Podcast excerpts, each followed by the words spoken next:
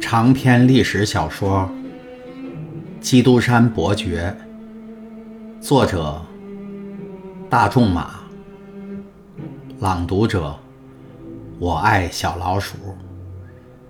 第六章，代理检察官上。差不多就在唐泰斯举行婚宴的同一个时间里，大法院路上。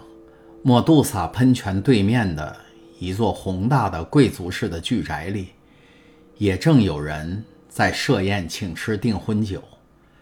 但这儿的宾客可不是水手、士兵和那些头面人物下层平民百姓。团聚在这儿的，都是马赛上流社会的头面人物。文官曾在拿破仑统治的时期辞职退休，武官。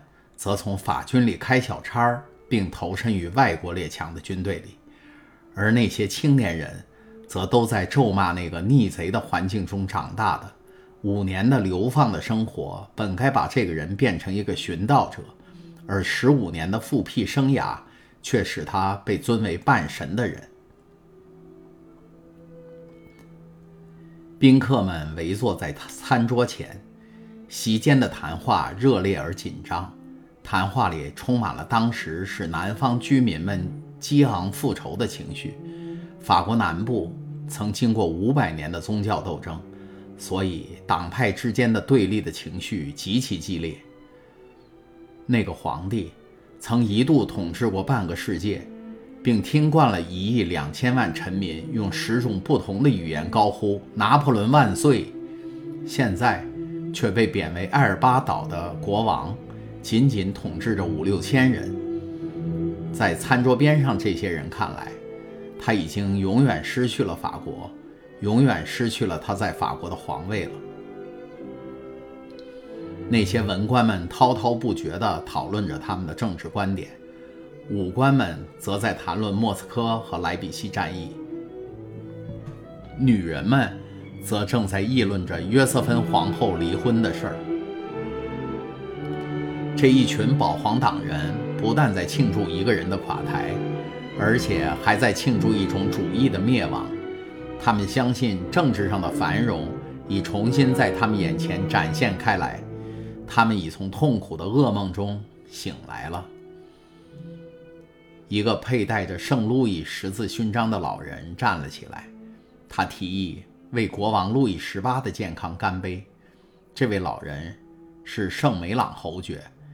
这一杯酒立刻使人联想到了在哈维尔的放逐生活和那爱好和平的法国国王，大家群情激昂，纷纷学英国人举杯祝贺的样子，把酒杯举到了空中。太太、小姐们则把挂在他们胸前的花束解开来，散花女神般的把花儿撒了一桌。一时间，席上气氛热烈，充满了诗意。圣梅朗侯爵夫人有着一对严厉而令人憎恶的眼睛，虽然是已有五十岁了，但看上去仍有贵族气派。她说：“那些革命党人，他们不仅赶走我们，还抢走我们的财产。到后来，在恐怖时期，却只卖了一点点钱。他们如果在这儿，就不得不承认，真正的信仰还是站在我们这一边的。”因为我们自愿追随一个没落的王朝的命运，而他们却恰恰相反，他们只知道对一个出生的朝阳顶礼膜拜。是的，是的，我们不得不承认，我们为之牺牲了官位、财富的这位国王，才真正是我们万民爱戴的路易，而他们那个篡权夺位者，却永远只是个被人诅咒的该死的拿破仑。我说的对不对，威尔夫？您说什么？请您原谅，夫人。真的，请您原谅，我刚才没留心听您在说什么。夫人，夫人，刚才提议祝酒的老人插进来说：“别去打扰那些年轻人吧，他们快要结婚了。当然，他们要谈什么就去谈好了，只是自然不会去谈政治了。”算了吧，我亲爱的妈妈，一个年轻的美人说道。她长着浓密的褐色头发。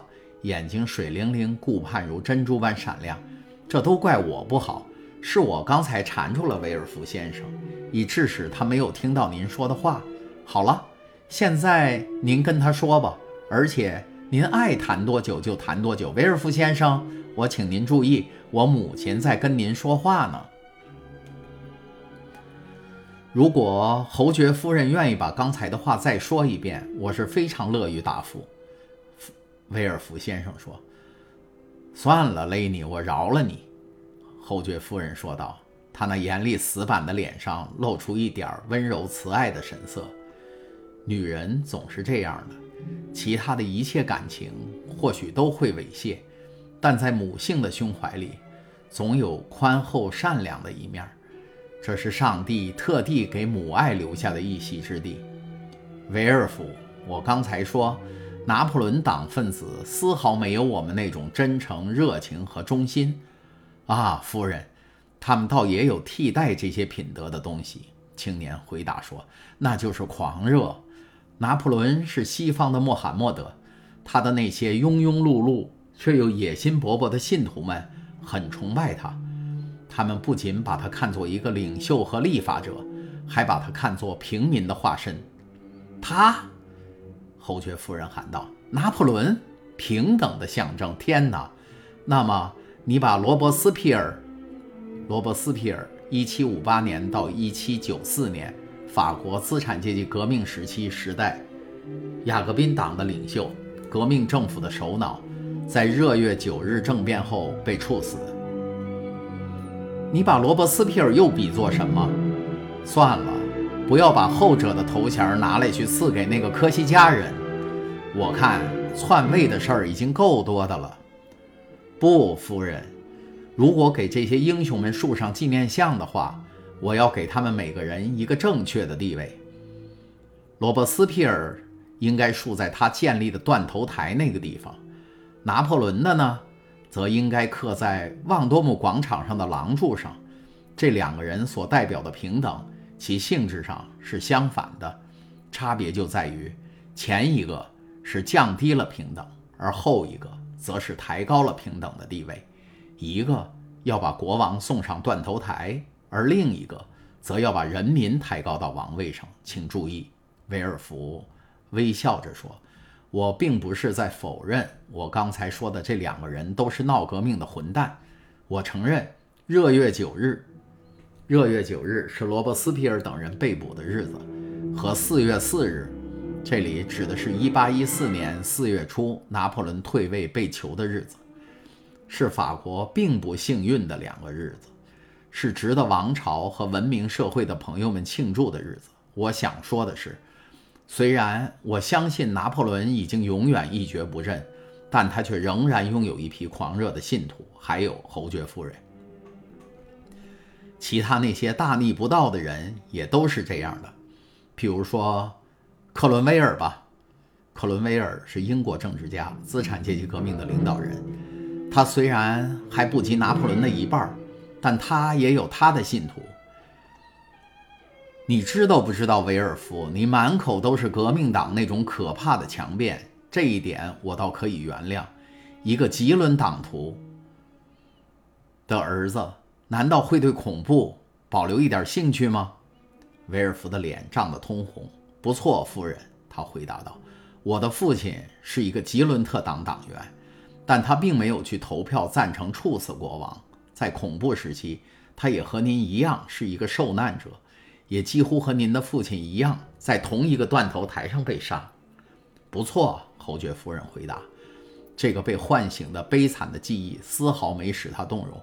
但我要请您记住，我们两家的父亲虽然同时被害，但他们各自的原因却是大相径庭的。为了证明这一点，我来把旧事重新提一遍。亲王指路易十八，亲王被流放的时候。我的家庭成员依旧是他忠诚的臣仆，而你的父亲却迫不及待地去投奔了新政府。公民瓦替成为吉伦特党以后，就摇身一变成了瓦蒂埃伯爵，并以上议员和政治家的姿态出现了。亲爱的妈妈，雷尼插进来说：“您是知道的，大家早已讲好了的，别再提这些讨厌的往事了。”夫人，威尔福说道：“我同意圣梅明小姐的话，恳求您把过去忘了吧。这些陈年老账还翻它做什么？我本人不仅放弃了我父亲的政治主张，而且还抛弃了他的姓。他以前是不，或许现在还是一个拿破仑党人。”他叫他的诺瓦提埃，我呢，相反是一个忠诚的保皇党人。我姓我的维尔福，在一棵老树上还残存着点革命的叶枝，就让它随着枯萎的老树干一起去干枯吧。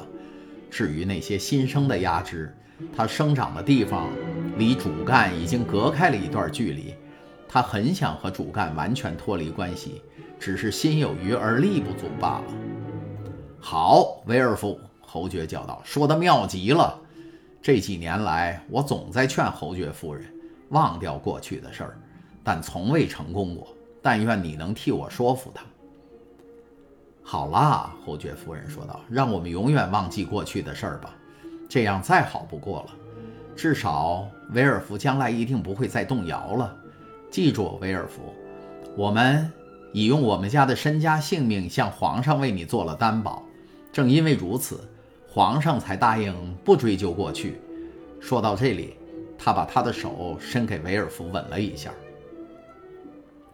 像我现在答应你的请求一样，你也要牢牢记住：要是有谁犯了颠覆政府罪而落到了你的手里，你可一定得严惩罪犯，因为大家都知道你出身于一个可疑的家庭。嗨，夫人，威尔福回答说：“我的职业。”正像我们现在所处的这个时代一样，要求我不得不严厉的。我已经很顺利的处理了几次公诉，都使罪犯受了应得的惩罚。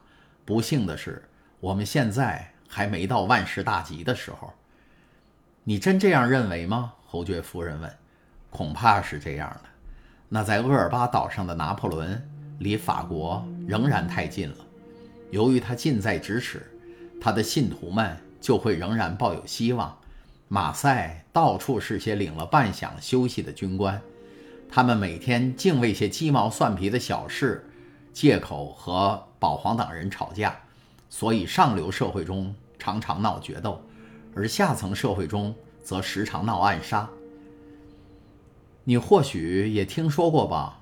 萨尔维欧伯爵说，萨尔维欧伯爵是圣梅朗侯爵老朋友之一。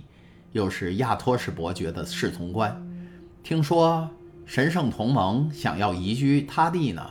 是的，我们离开巴黎的时候，他们正在研究这件事儿。圣梅朗侯爵说：“他们要把它移居到什么地方去呢？到圣赫勒拿岛，到圣埃伦，那是个什么地方？”侯爵夫人问。“是赤道那边的一个岛，离这儿有六千里。”伯爵回答。那好极了，正如维尔福所说的，把这样一个人留在现在那个地方真是太蠢了。那儿一边靠近科西嘉，他出生的地方，一边靠近那不勒斯，他妹夫在那儿做国王的地方，而对面就是意大利，他曾垂涎过那儿的主权，还想使他儿子做那儿的国王呢。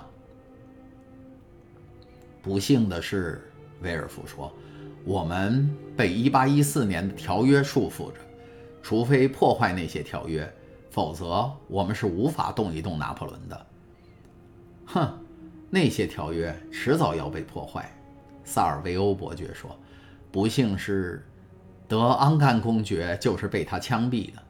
难道我们还要为他这样严守条约吗？”嗯，侯爵夫人说，“有神圣同盟的帮助。”我们有可能除掉拿破仑。至于他在马赛的那些信徒，我们必须让维尔福先生来予以肃清。要做国王，就得像一个国王，那样来统治；不然，就干脆不做国王。如果我们承认他是法国的最高统治者，就必须为他这个王国保持和平与安宁。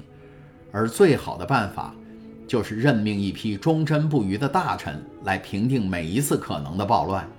这是防止出乱子的最好方法，夫人。威尔福回答说：“不幸的是，法律之手段虽强硬，却无法做到防患于未然。那么，法律的工作只是用来弥补祸患了？不，夫人，这一步法律也常常无力办到。他所能做的，只是惩戒继承的祸患而已。哦，维尔福先生，一个美丽的年轻姑娘喊道：“她是萨尔维欧伯爵的女儿，圣梅朗小姐的密友。您想想办法，我们还在马赛的时候办几件轰动的案子吧。我从来没看过法庭的案子，我听说那儿非常有趣。”刚才您听到的是由我爱小老鼠播讲的长篇历史小说《基督山伯爵》第六章“代理检察官”上，请继续收听第六章“代理检察官”下。